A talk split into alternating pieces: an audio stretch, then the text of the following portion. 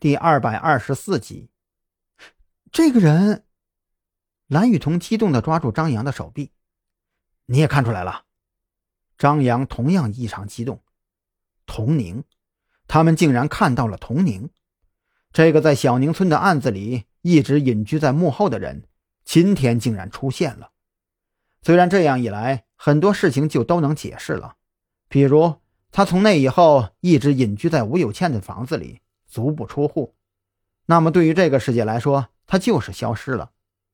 只是他当真就是跟吴有倩居住在一起的人吗？一切会这么简单？这事情顺利的，连张扬都觉得有些诡异。不过不等他们多想，就在童宁即将消失在他们视线范围内的时候，吴有倩的房子里面突然间传出来一声划破夜空的尖叫。有情况，蓝雨桐想要站起来，不过马上就被张扬给拉住了。先不要动，这可能是为了引诱我们。张扬到底还是比较能沉得住气。那吴有倩的尖叫声只持续了两秒，紧接着就消失了，小区又恢复了平静，好像什么都没有发生过一样。不过也正是在这短短的两秒钟时间内，童宁也消失得一干二净。张扬和蓝雨桐谁都没有发现他的去向。现在怎么办？蓝雨桐小声询问。等。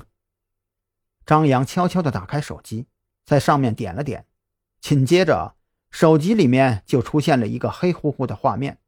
画面当中有一个女人正站在窗边，不知道在干些什么。这是你什么时候弄的？蓝雨桐瞪大了眼睛，虽然画面比较昏暗，不过他依然能看出画面里的人就是吴有倩。张扬低声说道：“当然是下午我独自上去的时候装的。我们的装备库里面应有尽有，跟韩大备个案，想拿什么出来都可以。放着这么好的东西不用，那才是真的傻。”蓝雨桐幽怨地看着张扬：“那你怎么现在才拿出来呀？”现在反监控的手段太多了，我这个东西啊，放着不用，别人很难发现它；而一旦调用了，结果可能就不一样了。所以啊，不到万不得已的时候，不能用它。你快看，吴有倩动了。哎，他房子里面怎么多出来一道蓝光啊？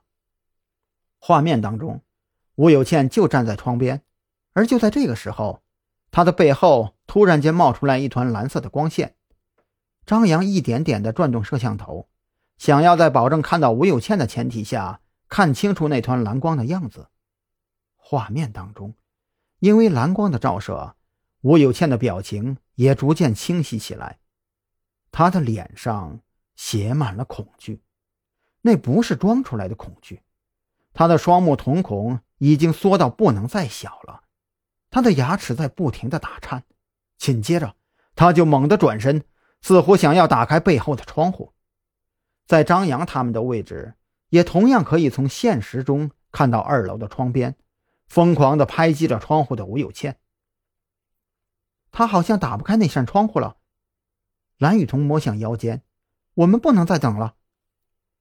而这一次，张扬没有阻拦蓝雨桐，因为就在这一瞬间，他终于把监控调整到了一个舒服的角度。在摄像头拍下来的画面当中，吴有倩的身后有一个蓝色的影子漂浮在半空中。这影子时而真实，时而虚幻。有时候摄像头从背后照过去，只能看到这蓝色的影子那拉到腰间的长发。可紧接着，画面虚幻，张扬甚至能透过这些长发，看到这蓝色影子。